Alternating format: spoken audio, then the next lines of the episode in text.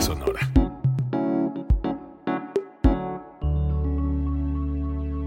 Código Libre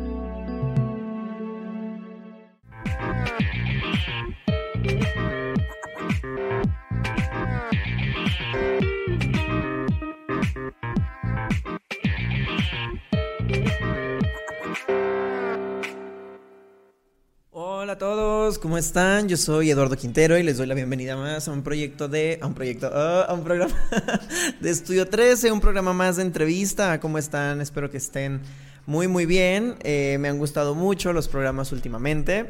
Y. Y, y, y me ha gustado mucho la recepción también que ha tenido con las personas. Me ha gustado mucho la interacción. Eh, gracias, gracias por eso. Y estoy emocionado porque el día de hoy está con nosotros una, una chica muy talentosa. Ella, ella es de Culiacán. Es Brenda Roche, es cantante y ha hecho música en pop, hip hop, este, trap alternativo, ha hecho un montón de cosas y ahorita tiene un alcance muy, muy, muy, muy grande. Creo que la gente ha recibido muy bien sus canciones. Se encuentra en gira de medios de su último sencillo. Brenda, ¿cómo estás? Hola, muy bien, ¿cómo estás tú, Eduardo? Ah, excelente. Pues estoy muy bien, estoy muy feliz porque justamente hoy festejamos que se cumplen los 10.000 reproducciones en Spotify y 130.000 reproducciones en YouTube este, de fantasmas y pues nada, qué mejor que estar aquí contigo. Mucho gusto que podamos estar aprovechando eh, esto. Hoy que estaba viendo tus historias en Instagram me di cuenta de que eso, que has logrado los 10.000 streams de, de fantasmas y felicidades por eso. Eh, de hecho, vamos a poder escuchar esa canción más tarde y obviamente también vamos a escuchar La Puerta, que es el sencillo que traen ahorita, este, le andan dando vueltas, lo andan difundiendo y pues bueno, también ha tenido un alcance muy, muy, muy bueno. Pero antes de que nos hables del sencillo, me gustaría que nos contaras un poquito de ti, Brenda. Este, ¿quién eres? ¿Qué haces? ¿Por qué lo haces? ¿Desde cuándo lo haces? Pues soy cantautora y un montón de cosas, ¿no? Soy como multifacética, me gusta bailar, me gusta dibujar, me gusta ver caricaturas, que justamente mi música está como muy basada en el anime, ¿no? Y en toda la ciencia ficción que yo veía cuando estaba niña, en extraterrestres y todas estas cosas. Entonces, sí, la verdad es que eso me inspira muchísimo. Y pues empecé a hacer música, mi primera canción la escribí a los seis años y fue inspirada por mis papás, que realmente ellos escuchan muchísima música, les encanta la música, no había un momento en la casa que no se estuviera escuchando música, ¿no? Y pues a los 12 años me regalaron mi primera guitarra y ahí eh, eso es lo que me cambió la vida, ¿no? Desde entonces no he dejado de escribir canciones y no he dejado de, de moverme, ¿no? De ver dónde toco, de ver dónde canto, de ver dónde, dónde puedo sumar, ¿no? Mi música. Fíjate que esa es una de las partes que me gusta mucho cuando, cuando hay artistas aquí con nosotros en el Estudio 13. Fíjate que varios, pero no todos, ah, es, es muy extraño, es un fenómeno muy interesante. Varios nos han dicho, es que mi papá este, me, me empezó a meter en la música, ¿no? En tu caso, me regalaron la guitarra. Eh, pero no es tan común, fíjate que la mayoría de los artistas que han estado aquí con nosotros siempre es como de que, no hombre, a mí en mi casa no, nunca, o sea, yo creía antes que era al revés, ¿no? Que, que los músicos vienen de una casa en donde todo el tiempo hay música o se les inculca y me, me he llevado la sorpresa de que no siempre es así. En tu caso se me hace muy, muy padre porque me gusta que me digas, desde entonces no he parado, desde que mi papá me dio la guitarra no he parado, no he dejado de escribir canciones, no he dejado de inspirarme en lo que me gusta. y también se me hace chistoso la, la, inspiración que nos comentas.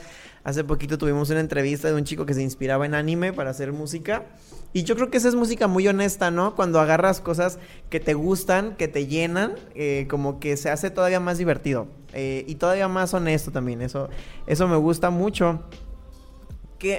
Eh, Cuéntame, te, ¿tienes la guitarra, empiezas a componer y también estudiaste música o cómo fue que empezaste a, difundir lo, lo, que estabas haciendo?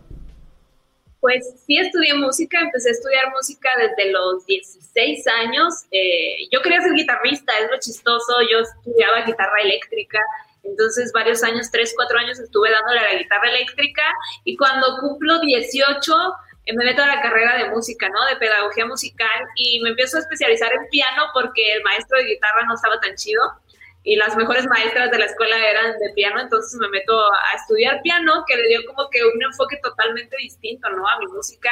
Era, yo toda la vida había tocado la guitarra y había compuesto en guitarra y de pronto empiezo a tocar el piano y es como otro enfoque completamente muchísimo más. Hay un, pues es totalmente distinto, ¿no? Es a lo mejor un poquito más meloso, ¿no? El piano. Y, y la verdad es que yo pensé, yo pensé que a través de la escuela iba como que a a componer más, que iba a hacer más cosas, que me iba a dar a conocer, ¿no? Pero la verdad es que no fue así y fue por eso que ya no seguí por ese camino, ¿no? De la carrera de pedagogía musical, porque al fin de cuentas, o sea, lo que nos hacían era, no, no tengo nada en contra del, sistema educativo, pero, pero era así como de que, ah, reproduce a Bach, reproduce a Scarlatti, reproduce a tal. Y era como que, ok, ¿y cuándo yo voy a tener tiempo para escribir yo, sabes? Para que un día alguien toque lo que yo, lo que yo estoy inventando, ¿no? Y eso fue como que el más, el más grande choque que tuve. La verdad es que sí disfruté mucho la escuela porque pues, me encanta la teoría y soy súper friki de saber todo y de preguntar de que, ¿y esto por qué es? ¿Y esto por qué?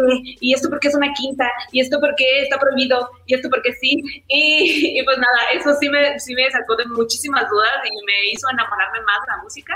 Pero dije, definitivamente, o sea, no voy a terminar siendo maestra de música. Sí fui maestra de música, maestra de guitarra para niños un tiempo, pero yo dije, no, esto no es mi camino, yo quiero estar en un estudio componiendo, produciendo o en un, en un escenario, ¿no? Dando show, porque soy súper showcera, te lo tengo que, te lo tengo que decir.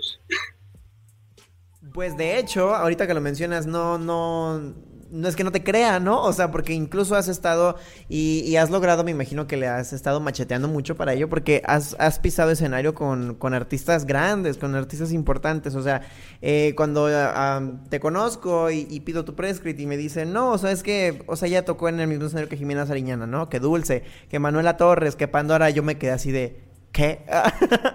Entonces, por eso quería que nos contaras como un poquito de cómo llegaste hasta aquí, porque se me hace chistoso ahora que me lo comentas, que pasaras de la pedagogía musical y de ser maestra de guitarra a, estar en el mismo escenario en el que está Jimena Sariñana, ¿no? O sea, como que es algo increíble o es algo como muy inspirador, ¿no? Entonces, después de que tú terminas y, pasas esta, transición de decir, ahora yo quiero hacer lo mío y ahora quiero darlo a conocer, ¿cómo empezaste? O sea, ¿cómo le hiciste para que la gente empezara a conocer lo que estabas componiendo, lo que sucedía en tu cabeza? Pues definitivamente nunca lo abandoné, pero como yo empecé fue tocando donde me dejaran tocar, ¿no? Y era como que a lo mejor al principio no era muy buena, a lo mejor era súper mala, pero, pero era así como que, ah, yo quiero cantar y yo quiero tocar mis canciones. Entonces empecé a hacer como mucho ruido porque soy muy histriónica.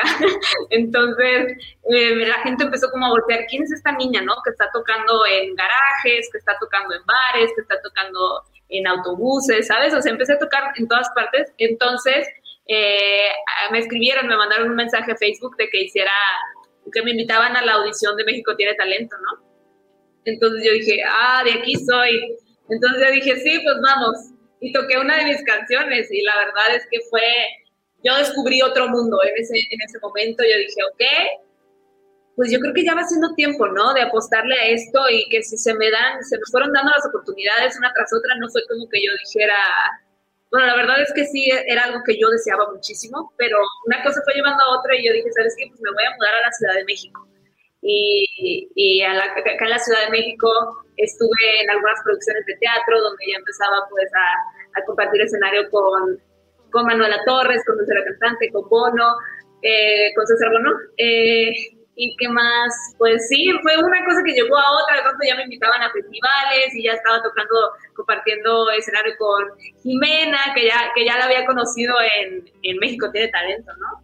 Y, y, después ya como compartir, así como estar en el mismo festival que ella, era como que, wow, qué chido. Pero sí, una cosa fue llevando a otra y, y decir que sí, yo siento que, yo a todo le digo que sí, o sea, si me dicen, ah, ¿qué hay esto? Ah, sí, sí, hay esto, ah, sí, sí, sí, ahí voy, ahí voy, ahí voy, ahí voy, voy. Porque, pues porque eso es lo que me ha estado llevando de una cosa a otra, ¿no? Porque como tú decías, este, mis papás escuchaban mucha música, pero no eran músicos, nadie en mi familia era músico, entonces cuando mi papá me dijo, oye, ok, lo haces muy bien y, y, te quiero apoyar, hija, pero no tengo ni idea de qué, qué, estamos haciendo y no tengo idea de cómo hacerlo, no, no sé nada de la industria, entonces pues yo te apoyo, yo te llevo a donde tengas que ir, pero pues tú averíguatelas porque yo no sé. Entonces ahí fue como que al principio como no tenía mucha idea, era de que le mandaba mensajes a la gente, a, a, los conductores de radio, así de que inviten a su programa y así, y así fue como poquito a poquito me he ido colando, ¿no? A esto. Ahorita estoy muy metida en redes sociales, que es otra otra puerta, ¿no? Que me ha abierto un montón de cosas. Además creo que las has manejado muy bien, o sea, independientemente de que, porque creo que eso es muy padre, ¿no? El que hayas tocado puertas, el que hayas dicho, hola, me llamo Brenda, eso es lo que hago y así suena, ¿quieres escucharme?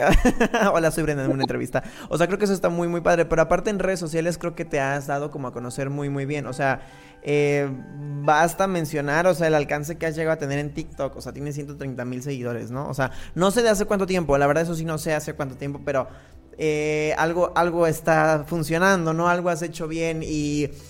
Aparte me gusta esa sinceridad con la que hablas y dices como que a lo mejor yo no era, era yo era pésima, ¿no? A lo mejor a lo mejor no lo eras, ¿no? Pero pero dentro de tu de tu desinformación de decir, ¿y ahora cómo lo voy a hacer y cómo lo hacen cómo lo hacen los profesionales? Eh, pues bueno, yo voy a ir a mostrarles lo que hago, ¿no? Yo voy a ir, me voy a llevar mi guitarrita, voy a empezar a hacer algo. Y eso se me hace como muy honesto, se me hace como una parte muy bonita de, los artistas cuando van empezando, ¿no? Cuando son emergentes y dicen, no, pues a lo mejor sí está culero, pero, pero a alguien le va a gustar, ¿no? Y, me gusta mucho esa parte de tu personalidad.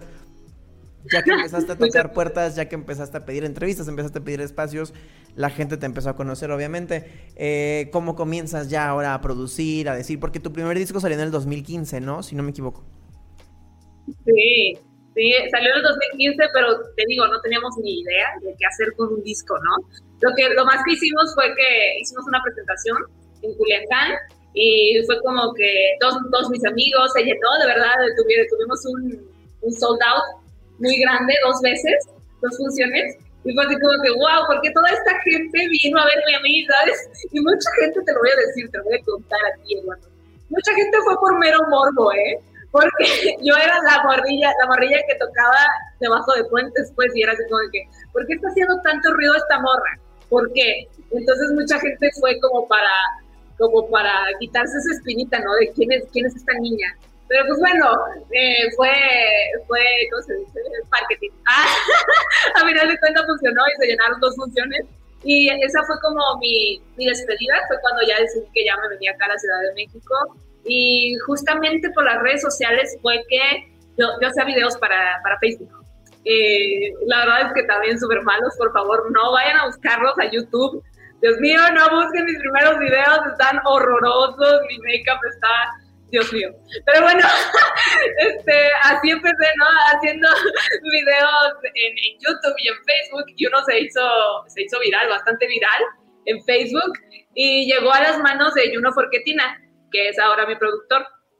Y me escribió y me dijo, oye, que estás bien padre, me gustan tus fraseos, me gusta tu... Es justamente esa frescura, ¿no? Que, que, que veía, ¿no? En yo tan joven, tan, tan inexperta y con muchas ganas, ¿no? Y, me dice, cuando vengas a la Ciudad de México, háblame y hacemos algo, ¿no? Y yo dije, ah, sí, seguro es alguien fake, o sea, ¿por qué el tecladista de Natalia y la Porquetina me estaría hablando, ¿sabes? Era como, bueno, y, pues ya no lo pelé, ¿no? Y justamente después de, pues fueron tres, tres años después, ya me atrevo y, y sí le hablo, ¿no? Y, sí, y nos reunimos en un, en un casaba, nos tomamos un casaba de, de coco cada quien. Y le dije, es que estoy perdida, no sé qué hacer con la música. Y me llevé mi libretita y así le hice todas las preguntas que tenía y me respondió y todo lo apunté. Y después ya estábamos produciendo el disco y pues es, es, este es el disco. Este es ¿Sentiste al estar sentada, no? Platicando y haciéndole preguntas a alguien como él. Digo, porque él trae una trayectoria importante. O sea, él ya había trabajado con artistas que tienen un renombre y tienen una trayectoria. O sea, si, si, no me equivoco, y corrígeme si me estoy equivocando, porque de pronto soy como un poco torpe en ese sentido, pero según yo, él fue quien trabajó, o sea, no nomás con Natalia, sino mi sobrino Memo, Julieta Venegas, Intocable. O sea, él, él es el mismo chico, ¿no? O sea, ha estado en esta, en esta cuestión con esos artistas. ¿Cómo te sentías tú, así como tú dices, inexperta y, y sin saber a dónde ir, estar platicando con alguien como él? Te voy a decir, es que la verdad es que creo que mi vida todavía no me cae el 20 de nada.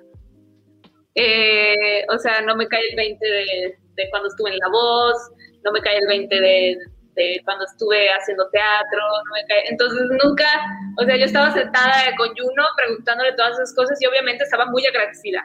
Siempre es algo que he sentido, eh, mucho agradecimiento por todo lo que me ha pasado, pero nunca ha sido como de que, como de que, ah, no manches, esto está pasando porque no me cae el 20 todavía y creo que nunca me va a caer el 20 de nada.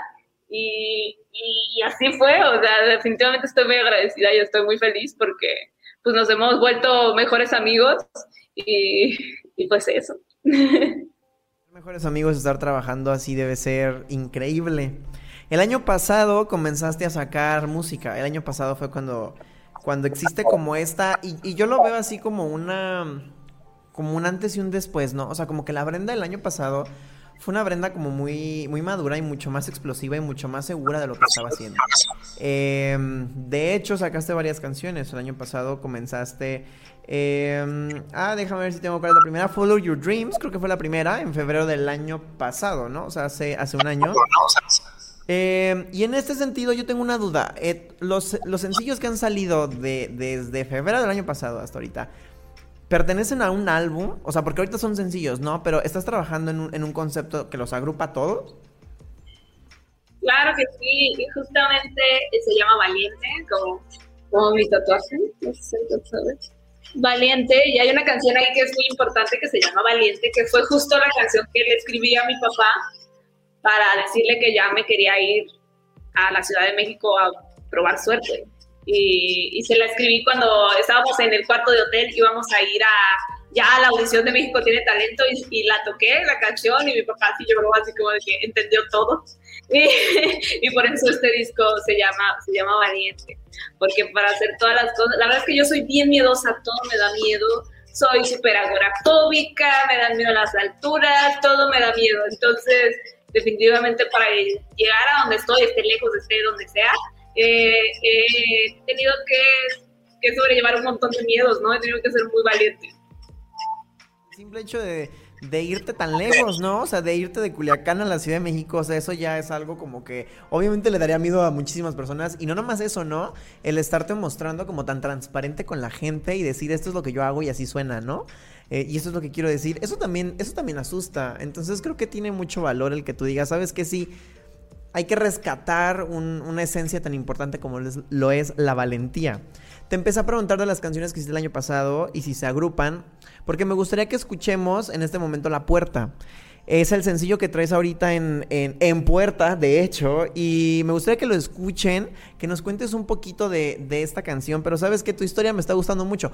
Después de que nos cuentes de la canción, te voy a seguir haciendo preguntas de lo que me estuviste contando para que la gente como que vayamos entendiendo, ¿no? Cómo, cómo fuiste llegando hasta, hasta este punto en el que la puerta es ahorita tu sencillo más, más reciente. Lo vamos a ver con el video, ¿qué te parece? Lo dejamos para que la gente lo, lo, vea y lo escuche y ahorita nos cuentas un poquito más de, de la música. ¿Qué opinas? Hagámoslo, hagámoslo, ¿Quieres presentar la canción? Va, esta es La Puerta de Brenda Rush, su servidora.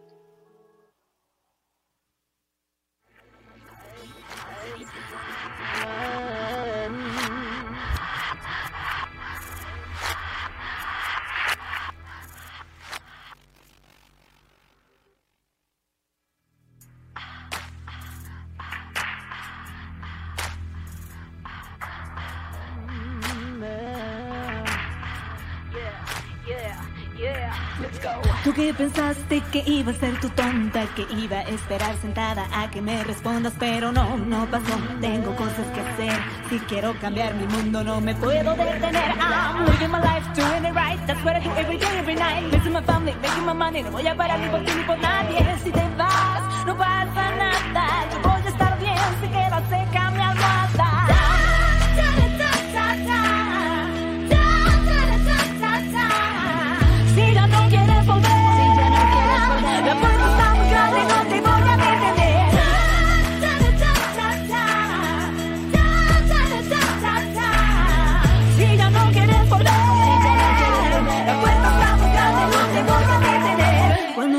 fuiste me di cuenta que lo que necesitaba lo tenía yo. No me hace falta nada, yo ya pasó, sé que voy a estar bien.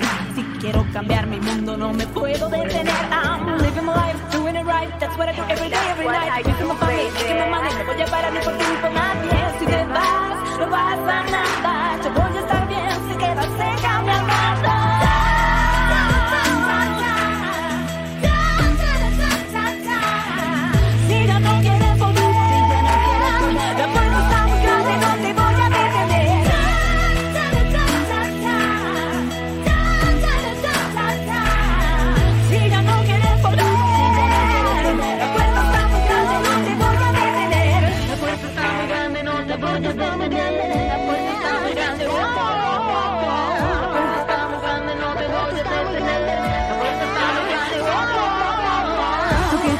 pensaste que iba a ser tu tonta? Que iba a esperar sentada a que me respondas, pero no, no pasó. Tengo cosas que hacer y quiero cambiar mi mundo, no me puedo detener.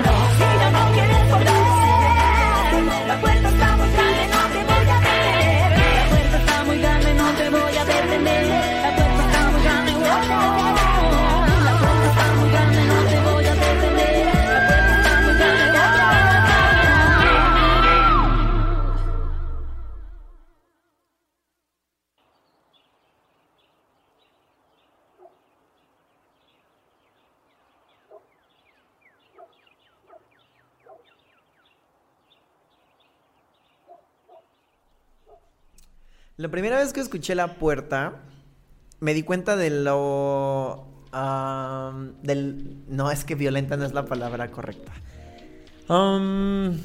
De lo exigente o de lo intensa que era la letra, ¿no? En el momento en el que escucho, sabes que la puerta está muy grande y está ahí por si te quieres ir. O sea, o sea me topo con que estoy conociendo una Brenda Roche totalmente segura de, de decirle a alguien, sabes que si no quieres estar aquí, vete y no te voy a detener. Y, estoy muy segura de la mujer en la que me quiero convertir. Y, y pues si no quieres estar aquí, está bien, por mí está bien, vete, no te necesito. Y, ver esa, como esa asertividad en un artista, creo que vale mucho, ¿sabes? Porque estás, estás diciendo muchas cosas con esta canción. En primera, es como de que no voy a dejar que, que alguien me diga qué es lo que tengo que tocar y qué tengo que escribir. En segunda, no voy a dejar que nadie me controle y ni me vaya a decir cómo ser quien yo quiero ser. Y en tercera, soy mujer, no necesito que estés aquí para estar completa, ¿no? Entonces, creo que son mensajes como muy, muy, muy poderosos que aparte transgreden transgreden, porque creo que hay, que decirlo abiertamente, ¿no? Todavía hay muchísimas artistas a las que se les dice qué es lo que tienen que hacer.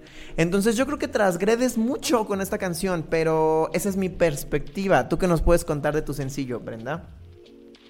Pues justamente eso, dice como que en el blanco. Este, mi mamá nos crió, eh, somos tres hermanas, ¿no? Y, y mi mamá nos crió como mujeres súper fuertes. Ella siempre fue como de que, este, yo estoy aquí, pero tú puedes sola, ¿eh? Y fue como de que, y tú hazte tus cositas, y tú, eh, y tú sal a la calle, y tú, ¿sabes? Siempre fue como que nos crió muy independientes, y, y desde entonces, pues, mis hermanas, la verdad que también son dos personas que admiro muchísimo, y a mi madre también. Y justamente es eso, ¿no? Que, o sea, he llegado hasta aquí por mi propio mérito. Y, y, si usted o el que sea, pues si cualquier persona no se quiere quedar en tu vida, pues se puede ir, ¿no? No es como que, no, es cuando me doy cuenta, porque justamente crecí como una niña muy fuerte y en la adolescencia siempre llegan como todos estos miedos, ¿no? Como todos estos miedos y, y cuestiones de cuánto valgo, ¿sabes? De, de, si realmente soy bonita, ¿no? Porque incluso empiezas a, a tener cambios, ¿no? En tu cuerpo y empiezas como, ah, ¿sabes? Y ya saliendo de esa adolescencia, o sea, en la adolescencia tuve como relaciones muy, muy turbulentas y muy este, agresivas, abusivas, este, no, tan, no tan sanas, ¿no? Entonces ya saliendo de la adolescencia, me doy cuenta, vuelvo como a esa niña, ¿no? Que era muy fuerte y muy determinada y muy así de que, mmm, pues, ¿sabes qué? Tengo mis sueños, tengo, tengo mi propia personalidad, o sea, no porque generalmente en, en, una relación puedes llegar ¿no? a perder tu, tu personalidad, puedes llegar a, a, sacrificar un montón de cosas solo para que esa persona se quede ¿no? a tu lado. Y fue así como, yo lo hice mucho tiempo, ¿no? Durante la adolescencia y ya que crecí fue así como que, ¿sabes qué? Esto no va a volver a pasar porque eh, me gusta mi personalidad fuerte, me gustan mis sueños, me gustan mis metas y, y vine a este mundo a algo. Entonces, si tú no quieres compartir eso conmigo, pues ahí está la puerta, ¿no? Y creo que, que es muy importante no, no arriesgar todo eso, ¿no? Todo lo que somos solo para que una persona nos ame. y es, es importantísimo que, que, nos empoderemos y que digamos, esto es lo que soy, tómalo o déjalo. Yo creo que el empoderamiento sí, sí viene muchas veces desde casa, como te pasó a ti, pero a veces no. Entonces el empoderamiento también tiene que ver con tu personalidad y, y con cómo tú te quieres proyectar a los demás, ¿no? Entonces...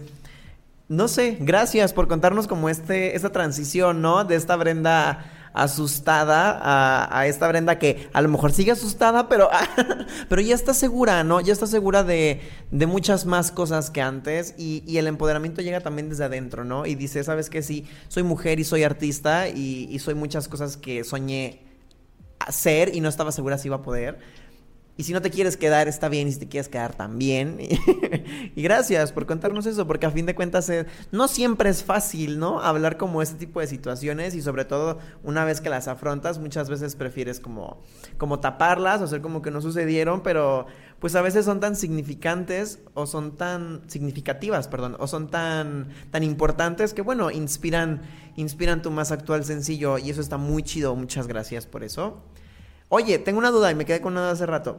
Me dijiste, todavía no me cae el 20 de muchas cosas, todavía no sé qué, a veces no me la creo de muchas cosas, todavía no me la creo que pasó lo de la Voz México. ¿Cómo estuvo? ¿Cómo fue tu audición en la Voz México? ¿Cómo fue esa etapa de tu vida? Ay, pues estuvo súper bonito, o sea, porque yo ya, ya estaba, y mi primer reality estaba súper chiquita, entonces iba con la mentalidad así de que, ah, quiero ganar y claro que sí, voy a ganar porque, pues porque obvio, porque es mi sueño y en las películas siempre, siempre gana, ¿no? El, el, protagonista y pues según yo era la protagonista y, y, era como que cuando no gané fue así como que me derrumbé, o sea, fue horrible, pero, pero ahora ya en La Voz México ya traía yo otra mentalidad de que realmente había sido una oportunidad que me habían dado, ¿no? Y era, dependía de mí aprender y hacer amigos y disfrutar lo más posible. Y eso fue lo que hice, ¿no? Ahí andaba yo haciéndome amiga de todo el mundo, este, disfrutando, escogiendo las mejores canciones para que todo el tiempo que estuviera ahí y diera mi máximo, ¿no? Eh, haciendo mis, mis arreglos vocales y comiendo súper rico, ¿no? Lo que nos daban de catering y, y, no sé, disfrutando simplemente de ver cómo se creaba la voz. Y, pues la verdad es que esta segunda vez, este segundo reality para mí fue, pues fue el disfrute total. La verdad es que la pasé increíble, independientemente de lo que haya pasado. O sea, yo, yo me lo llevo como que fue mm, muy interesante. Fue como una vacación, pero fue también un sueño hecho realidad, ¿no? A final de cuentas. De, eso, que es lo más importante, de ser un sueño, creo que también es un aprendizaje muy grande. Eh, ¿Quién fue tu coach? ¿Y qué fue lo que más aprendiste de tu coach? Ah, este, mi coach fue Belinda, que es una persona que yo admiraba muchísimo de niña, ¿no? Que fue como de, mis primeras figuras, ¿no? Femeninas, eh, que yo veía, ¿no? Como, wow, o sea, ¿qué, ¿qué, onda? ¿Qué es esta niña y por qué canta, baila y por qué está en la tele, ¿no? Y, y fue una de mis primeras inspiraciones. Y poderla conocer después de haber sido tan fan de ella cuando niña fue así como, wow, o sea, esto va para la Brenda chiquita, ¿no? Para la Brenda de entonces. Y lo que aprendí de ella es que, eh, y de todos los coaches, fue que, que no basta con ser bueno, porque bueno hay un montón, hay un montón de gente y tienes que ser excelente, porque yo, pues, o sea, yo estaba dando mi máximo y de todas maneras, Belinda, por ejemplo, en una, en una calificación me dio un 9 y yo fue así como, pero ¿cómo puede ser si yo di mi máximo? Y ahí fue cuando me cayó el 20. Pues es que todavía puedes dar más, todavía puedes practicar más, todavía puedes hacerlo mejor y eso fue lo que yo aprendí, lo que me llevo de la voz emocioné muchísimo con lo que me dijiste porque te tengo que decir algo. Yo siempre he sido muy fan de Belinda, no pensé que me fueras a decir que ella era tu coach. Muchas veces cuando me acerco a la gente y les digo que, que soy muy fan de Belinda, de hecho lo he dicho aquí en otros, en otros, en otros programas de, del podcast. La gente me dice por qué, ¿no? O sea, pero no, no en un sentido grosero, sino porque es gente que en realidad no conoce su discografía, ¿no? Entonces, para mí es como que, o sea, yo siempre he sido muy fan de Belinda porque es una compositora increíble, a mí me encantan las letras. Aparte de todo, creo que es una persona que tiene como mucho... Eh, eso, eso que acabas de decir, ¿no? Como que ella se mentaliza que si va a hacer algo, va a ser excelente en ello. A lo mejor hace pocas cosas o a lo mejor hace muchas, pero todo lo que ella hace y decide hacerlo lo hace como con excelencia, ¿no? Y se me puso la piel chinita ahorita que me estabas contando que era la experiencia que era tu coach, porque de verdad yo soy muy fan de ella y, y, sí, precisamente, ¿no? Desde la infancia, pero, pero la traigo, todavía hasta el día de hoy, tengo 23 ahorita y todavía la traigo y cuando me siento triste o cuando, cuando alguien me deja, escucho su disco de Carpe Diem y, y, me siento como, como en casa, ¿sabes? Eso es lo que me hacen sentir muchas de sus letras, como en casa. Y, tienes una percepción muy bonita de ella. Muchas gracias por compartirnos eso también. Sí, no, ella es, o sea, ella es un ángel, o sea, es súper, o sea, la ves y es como que, wow, o sea, ¿cómo puede una persona ser tan bonita? Para empezar. y luego te das cuenta de que, o sea, nos trataba increíble, ¿sabes? A todos y, no era como que, de todo, durábamos muchas horas grabando, o sea, cualquiera se le fasteaba. Era como que se mantenía, o sea, siempre que la vi yo, la vi con una sonrisa, ¿sabes? Y eso, eso es muy importante, muy importante. No, creo que ese, ese carisma de decir, sabes que vamos a mantenernos bien ante cualquier situación, eh, ya sea estresante, sea mucho tiempo, sea muy demandante, habla mucho de alguien que ama lo que hace, ¿no? O que ama el, lugar en, en, el que está. Y, y yo creo que eso también es un aprendizaje muy, muy padre. Y sin duda alguna creo que sí aprendiste mucho. Cuando, cuando comienzas a sacar tus sencillos el año pasado y comienzas con Follow Your Dream, Your Dreams, perdón, sí se ve, como te comenté, un, antes y un después de, estas cosas que has tenido tú como un acervo como artista. Eh, y después fuiste sacando más canciones. De hecho, con motivos de cuarentena sacaste una canción, si no me equivoco, que se llama ¿Quién fui yo? O sea, como que te agarraste de la melancolía y dijiste, bueno, ¿sabes qué? Vamos a, vamos a regalarle esto al público. Y, bueno, creo que ya nos dijiste, todo esto forma parte de Valiente, después llegó Fantasmas. Eh, ¿Cuál es la historia de Fantasmas? Mmm, interesante. La verdad es que para mí fue súper terapéutico eh, sacar esta canción porque pude hablar mucho del tema que inspiró esta canción y eso siempre hablarlo, siempre es terapéutico. Este, yo crecí y nací en Culiacán, Sinaloa y es una ciudad de mucha violencia este, y pues me tocó ver cosas muy feas, vivir cosas muy feas de allá. Entonces, cuando yo me salgo de la ciudad, eh, de Culiacán, también tiene cosas bonitas, ¿no? Como todo, y, es mi casa y amo mucho Culiacán, pero la verdad es que sí me tocó ver cosas muy feas y vivir cosas muy feas. Entonces, cuando yo me salgo de, de Culiacán y llego acá a la Ciudad de México, me vengo sola, ¿no? Estoy sola acá en la Ciudad de México completamente, no conocía a nadie, no tenía familia, no nada, ni amigos, ni nada. Eh, entonces fue como ese sentimiento de haber dejado atrás, ¿no? A los que amas y de no poderte traer contigo, ¿no? Y de que si tú ya te saliste de ese lugar, no importa, porque de todas maneras tu familia sigue allá, ¿no? Y sigues con, ese, con esa preocupación de que les pueda pasar algo, o eh, también habla un poquito de esta, de esta sensación de que te puedes morir en cualquier segundo, y que como estaba viviendo completamente sola, era como, si me muero, o sea, nadie se va a dar cuenta, y era como, como un poquito eso, ¿no? Tener el estrés postraumático de haber vivido en una ciudad tan violenta que te persigue, ¿no? A donde quiera que te vayas, porque si no lo resuelves te persigue a, cualquier parte. Además que yo creo que por las cuentas que estoy sacando, llegaste a la Ciudad de México en un momento en el que eh, se incrementaron los feminicidios también. Y creo que eso es importante, es importante mencionarlo porque como tú dices, son cosas que las cargas, ¿no? Y las llevas. O sea, salgo de una ciudad, de un, de un estado que, que, fue caracterizado por su violencia durante mucho tiempo y llego a otro lugar en donde evidentemente no voy a estar segura tampoco. Y aparte que no estoy segura, estoy sola. Entonces, o sea, yo creo que ese sentimiento que tú expresas lo vive mucha gente. Y no nomás en el ámbito artístico, ¿no? O sea, creo que hay mucha gente que mediante la profesión y mediante la, la, la parte académica, hay muchas mujeres que se han llegado a sentir así.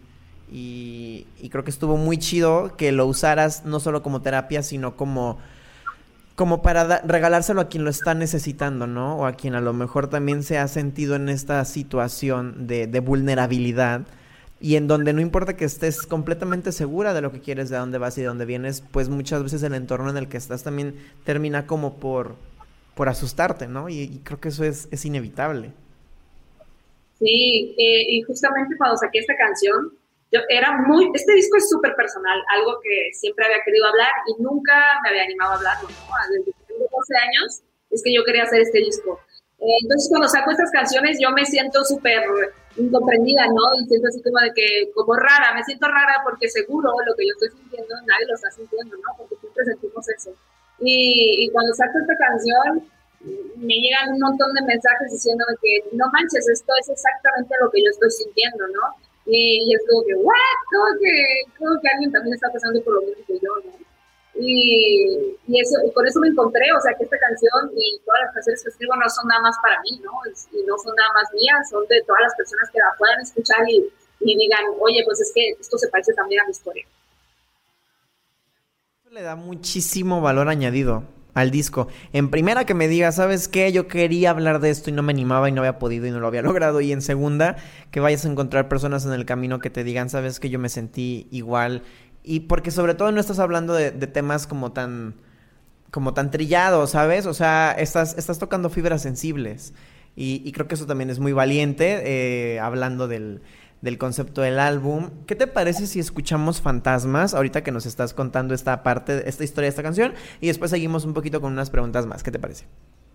Va, vámonos con Fantasmas. Presentar la canción.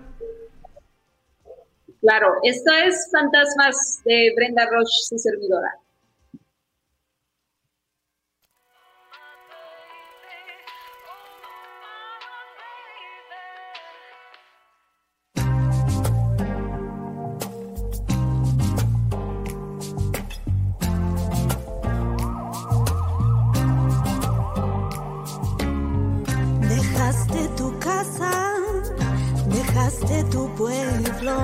Pero los demonios vinieron contigo. Aquí nadie dispara, aquí nadie nos mata. Dime cómo confío otra vez,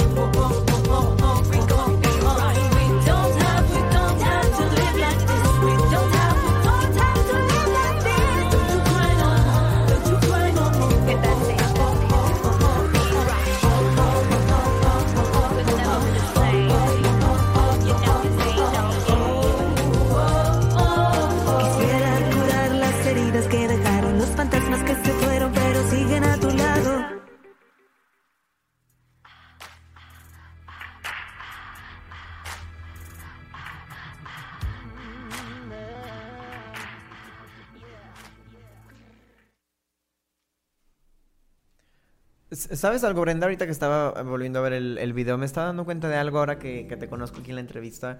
Eres muy multifacética, ¿eh? O sea, veo, veo a, como si fueran dos Brendas diferentes, ¿no? La persona que está en, en el videoclip, que está interpretando, que está cantando y está denunciando aparte. Y eres bien diferente a la chica que está aquí este, hablando conmigo. O sea, no lo digo en un mal sentido, sino simplemente creo que eres muy multifacética. ¿Te lo han dicho antes? ¿O tú, lo, o tú te consideras así? Sí, la verdad es que sí. Este, como te digo, ¿no? Este, esta Brenda Roche es muy, esta, a veces puede llegar a ser como algo temerosa, ¿no? Y esa Brenda Roche que tú ves, esa es la Brenda que, que, que, tiene que sacar fuerzas, ¿no? De flaqueza para poder hacer las cosas que quiero hacer, ¿no? Y poder hacer los sueños realidad. E, ella es como, eh, pues es un personaje, ¿no? A final de cuentas. Es, la Brenda Roche que está sacando la todo, sí, toda la valía que traes dentro de ti para, para este álbum. Y, me gustaría que nos hablaras un poquito más de este álbum. Eh, ¿Cuándo sale? ¿Cuándo está listo? ¿Cuántas canciones tiene? Lo que nos puedas contar de él estaría increíble. Eh, y de hecho, desde un principio te lo quería preguntar, pero por eso, por eso hablé y pregunté que si eran los, todos los singles pertenecían al mismo concepto. Pero primero quería que nos dieras como una introducción, ¿no? Y que nos fueras guiando hasta cómo llegaste hasta, hasta aquí. Y bueno, ya llegamos al disco. Entonces. ¿Cuándo sale? ¿Cómo te sientes con respecto a esto? ¿Qué expectativas tienes? ¿Qué planes tienes? Hoy pues quedan dos singles, quedan dos singles más que son los más fuertes. O sea, hemos ido como escalando, ¿no? Empezamos con Follow Your Dreams, que yo venía de una línea muy pop y muy suave, ¿no? Entonces queríamos como irnos poquito a poco hacia donde queremos llegar, ¿no? Que es una, que es algo mucho más, mmm, no sé si decirlo polémico, no sé si decirlo un poquito más irreverente, pero sí. Entonces empezamos con Follow Your Dreams, que era lo que te parecía más a lo pop que traía, pero ya incorporando un poquito estos, estos ritmos urbanos. Entonces, poquito a poquito hemos ido escalando, ¿no? Hacia un humor muchísimo más oscuro, muchísimo más eh, fuerte, muchísimo más personal y como que me lo arranqué del corazón, ¿sabes? Estos, los dos sencillos que siguen, creo que todas estas canciones traen el corazón así, ¿no? Aquí te lo estoy mostrando, este es el corazón de Brenda Roche, pero realmente creo que los siguientes dos sencillos que traemos, esos sí me los arranqué y dije, ¿saben qué? Ahí les va. Y, y, pues nada, tengo un poquito de miedo, cada vez que voy a sacar un single siempre es un poquito de miedo, ¿no? Porque son cosas súper personales entonces siempre está ese miedo de que, oh, que te van a juzgar y que no sé qué. Por ejemplo, en La Puerta tuve mucho miedo porque yo sabía que en este, en este single iba a tener que empezar a hablar, ¿no? De las relaciones tóxicas que tuve en el pasado y todas estas cosas y que íbamos a empezar como a hacer contenido al respecto y siempre es como que ese nerviosismo, ¿no? De que me van a ver, me van a ver muy desnuda. Pero pues de eso se trata la música y, y creo que entre más honesto mejor y entre más entre más de lo profundo de nuestro ser, mejor, ¿no? Eso, eso que acabas de decir, yo creo que es una de las cosas fundamentales para cualquier artista. Mientras más honesto, mejor. Evidentemente es eh, asusta, ¿no? El mostrarte eh, con tanta desnudez al público, de decir, eh, esta soy yo y, así lo pienso yo y así me pasó a mí y así lo sentí yo, ¿no? y creo que eso también es muy valiente. Cuando, aparte, ha sido un año, ha sido una transición de un año, porque Follow Your Dream salió en febrero del, 2000, del 2020 y La Puerta salió el 26, ¿no? De febrero de este año. O sea, fue un año de estar, de estar escalando poco a poco para llegar como esta Brenda Rush irreverente, como tú la llamas, pero completamente natural y completamente ella. Fíjate que mm, ahorita que me estabas contando esa transición, Recuerdo un poquito de un single de, del álbum anterior de Patti Cantú que se llamó Natural precisamente, en donde ella dice lo mismo. Ella dijo cuando lo lanzó, ¿sabes qué? Es que yo necesitaba, yo necesitaba saltar a una parte más natural. Yo sentía que me estaba como guiando por las cosas que yo debía hacer y no por las cosas que yo quería hacer o no por las cosas que yo quería hacer. Y a mí me... Mm, yo tengo muy grabada como esa entrevista con ella porque es cierto, ¿no? O sea, muchas veces estas transiciones son no solo para cambiar de género, no solo para crecer como artista, sino también como para tú empezar a ser más tú. Y, dentro de este, este mundo que de pronto puede ser viciado y de decir, sí, sí, sí, sí estoy haciendo canciones, sí estoy haciendo música, sí estoy haciendo y haciendo y tocando y tocando puertas y haciendo y, y, estoy, pero, pero oye, pues también soy una persona y también quiero hablar de las cosas que me duelen y también quiero hablar de las cosas que me lastiman, también quiero que vean cómo soy yo en realidad y creo que es normal que tuvieras miedo, ¿no? Antes, antes de eso te iba a preguntar que cuál es el mensaje que quieres transmitir con este disco, pero creo que ya me lo contestaste. Creo que ser natural, ser valiente y ser honesta, pero ¿hay algo más que tú quieres transmitir con este álbum? Eh, este álbum, pues es, es mi historia, ¿no? Justamente es, es como que yo me estoy, me estoy reafirmando a mí misma y a través de esa reafirmación pues mucha gente no ha encontrado también su propia reafirmación. Entonces, es como traer un mensaje distinto y no porque quiera a propósito hacer un mensaje distinto, sino porque es mi historia, es lo que me ha tocado vivir y es lo que he tenido que pasar, ¿no? Entonces, yo estoy segura de que hay mucha gente allá afuera que, que, está esperando escuchar este tipo de mensajes, porque todos, todos sentimos miedo, todos tenemos traumas, todos eh, a veces nos dan crisis de ansiedad, nos dan ataques de pánico, nos da depresión, nos da, tenemos pesadillas en la noche, a todos, a todos nos pasan estas cosas. Y creo que, que es muy raro que alguien quiera hablar de ello, pues porque obviamente todos queremos como ver solo lo bonito, pero también hablando de lo, de lo que no está tan chido, también te puedes dar cuenta que no estás solo, que no eres el único que está pasando por estas cosas y que justamente eh, en encontrando otra gente que también está sintiendo lo mismo, es donde vas a encontrar tu tribu, ¿no? Tu, tus mejores amigos y todo esto, ¿no? Vas a encontrar lo que es verdadero. Creo que, que pues todos, todos tenemos, todos sangramos, todos sudamos, todos tenemos sueños y esto es lo que quiero transmitir con este, con este disco filosofía detrás del álbum. De verdad, creo que tiene muchísimo que aportarle a la gente. Sobre todo porque, como dices, ¿no? Vas a empezar a crear una tribu de personas a las que le pasó lo mismo. Y yo creo que eso le da mucho sentido a todo. El decir, me atreví a hablar de las cosas que casi no se hablan. Y, y me di cuenta que a lo mejor diferente, en diferente situación, pero alguien se sintió como yo. Y esa empatía y ese... Con, em, reflejarte o identificarte con alguien, creo que como artista tiene, tiene muchísimo, eh, muchísimo valor y como fan también. Por cierto, ¿cómo, cómo llevas esa parte, no? ¿Cómo, ¿Cómo interactúas con tus seguidores? ¿Te llevas bien con ellos? ¿Procuras hablar con ellos? ¿Te contactas? ¿Cómo, cómo sucede esa parte? Pues la verdad es que pues siempre estoy en, en contacto directo con ellos porque realmente es como que me mandan inbox y yo les contesto, ¿sabes? Pero hay algo que hago todas las semanas, todos los jueves, mañana ya toca, este, todos los jueves este, nosotros hacemos un live en el cual puedo hablar, directamente con ellos, ¿no? Y, canto las canciones que ellos me piden y hablamos de las cosas que ellos me preguntan y me cuentan sus problemas y me cuentan que, que a este lo acaban de engañar o de que a este otro fan le acaba de pasar tal cosa, se le murió el perrito, no sé, y, y, y, pues nada, no solamente se vuelven mis amigos, pero también entre ellos, ¿no? Se van escribiendo, ¿no? Y se van haciendo amigos y pues eh, así es como yo me comunico con mis fans y esto ha sido desde el principio. Desde que yo empecé a hacer videos en YouTube, yo hago lives todas las semanas y platico con ellos, ya se volvió como algo natural, se volvió algo como que un tiempo dejé de hacerlos porque necesitaba como poner mis prioridades en línea, pero, pero se sintió raro, ¿no? ausentarme tanto tiempo porque estas, estas personitas son las que, las que me dan tanto, ¿no? Y las que me ayudan a seguir haciendo música que todo lo que construyes desde adentro, una vez que llega afuera, también es de los demás, ¿no? También es de toda la gente que dice, sí, sí, me quedo con él. Y qué padre que tengas como esa apertura de, de platicar con ellos, de que, de mostrarte transparente y aparte de escucharlos, ¿no? Interesada en decir, cuéntame qué te pasó, cuéntame cómo te va, quién eres, ¿no? Porque a fin de cuentas así ellos también te abren su corazón y ellos también te dejan entrar cuando se identifican con una de tus canciones o cuando ven tus lives o cuando han ido a tus shows, bueno, antes de la pandemia. Entonces, no sé, se me hace algo muy recíproco, qué padre.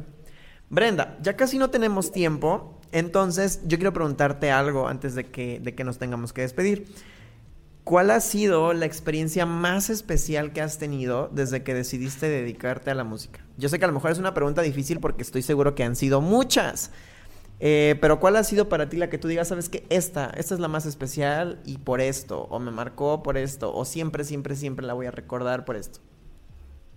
Pues yo creo que hay un montón, pero hay una que, que está en mi corazón, ¿no? El año pasado cuando estrenamos Follow Your Dreams, hicimos una, una presentación del video de Follow Your Dreams y era como este salto, ¿no? Al vacío y, y pues esto fue antes de pandemia, ¿no? Si alcanzamos a hacer un show antes de pandemia y, pues ahí estaban todos mis amigos, fans de Huesos Colorado, este, personitas que admiro mucho, que no pensé que fueran ahí, pero ahí estaban y escucharon mis canciones y, hablaron conmigo y lloraron conmigo porque sabían que era algo que, que yo había querido hacer desde hace un montón de tiempo y que por fin se estaba dando.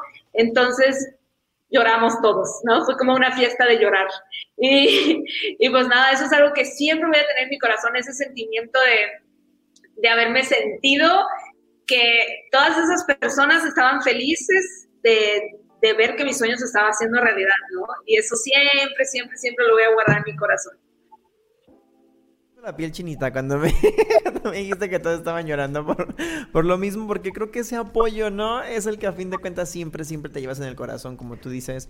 Los fans de Hueso Colorado, los amigos, los familiares, pero también las personas que se interesaron en ti desde que, desde que tocabas en, en los camiones y en las cocheras, ¿no? O sea, yo creo que sí, sí, o sea, no sé cuáles... Eh, cuáles otras experiencias hayan estado en tu cabeza cuando te hice la pregunta, pero fue una muy buena respuesta, a mí me gustó mucho.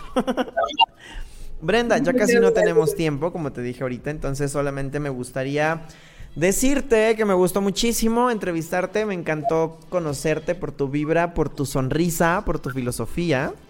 Y así me gustaría que más gente te conozca. Puedes decirle a quienes estuvieron con nosotros hoy en dónde te pueden seguir, en dónde te encuentran y, pues nada, así antes de despedirnos. Sí, claro que sí, pues me encuentran en todas las redes sociales como Brenda Roche, Brenda R-O-S-H, y en TikTok eh, estoy como Brenda Roche 1, y en todas las plataformas digitales me pueden encontrar igual como Brenda Roche, por favor, vayan a buscar mi música, agréguenme a sus listas y reproduzcanme mucho para que yo pueda seguir haciendo música independiente y seguir haciendo las cosas del corazón y sin que nadie me diga que tengo que hacer. Sin detenerte, sobre todo, ¿no? O sea, sigan a Brenda, escúchanla si les gusta su música, como ella dice, agréguenla a sus playlists para que así todas estas personas como ella que tienen, tienen este carisma tan bonito puedan seguir compartiendo sus historias, ¿no? Y pues nada, Brenda, muchas gracias por, todo lo que nos compartiste, por todo lo que nos contaste eh, con tanta intimidad. Te deseo muchísimo éxito con tu. con, los próximos este, lanzamientos. Y cuando tengas el álbum en la mano, cuando lo tengas completo, por favor regresa con nosotros. Y, cuéntanos más, cuéntanos más del proyecto, promocionalo con nosotros. Eh, cuando lo tengas ya listo, me dará muchísimo gusto también sentarme a platicar contigo y, que nos cuentes cómo ha sido, ¿no? El, el, culminar este proceso tan importante. Vale, vale. Muchísimas gracias, Eduardo. Muchísimas gracias por la invitación, por el espacio. Te mando un abrazo y por supuesto cuando tú me invites aquí voy a andar. Muchísimas gracias por eso, por aceptar el espacio, por estar con nosotros. Eh, les recuerdo que pueden escuchar esta, esta entrevista y todas las demás en, en Spotify, en Apple Podcast, en Deezer, en Prime, en nuestro sitio oficial que es códigolibreradio.com y bueno, aquí en Facebook. Si les gustó mucho, compártanla, se los pido por favor, para que eh, estos artistas, si les gustan, lleguen a más y más y más y más personas. Eh, gracias por darle sentido también a, este podcast en donde podemos hablar tan, tan bonito del talento. Yo soy Eduardo Quintero, esto fue Estudio 13 y hasta la próxima. A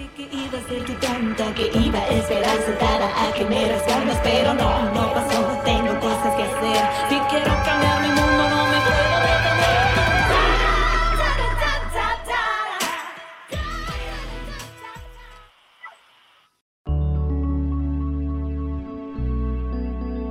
Código Libre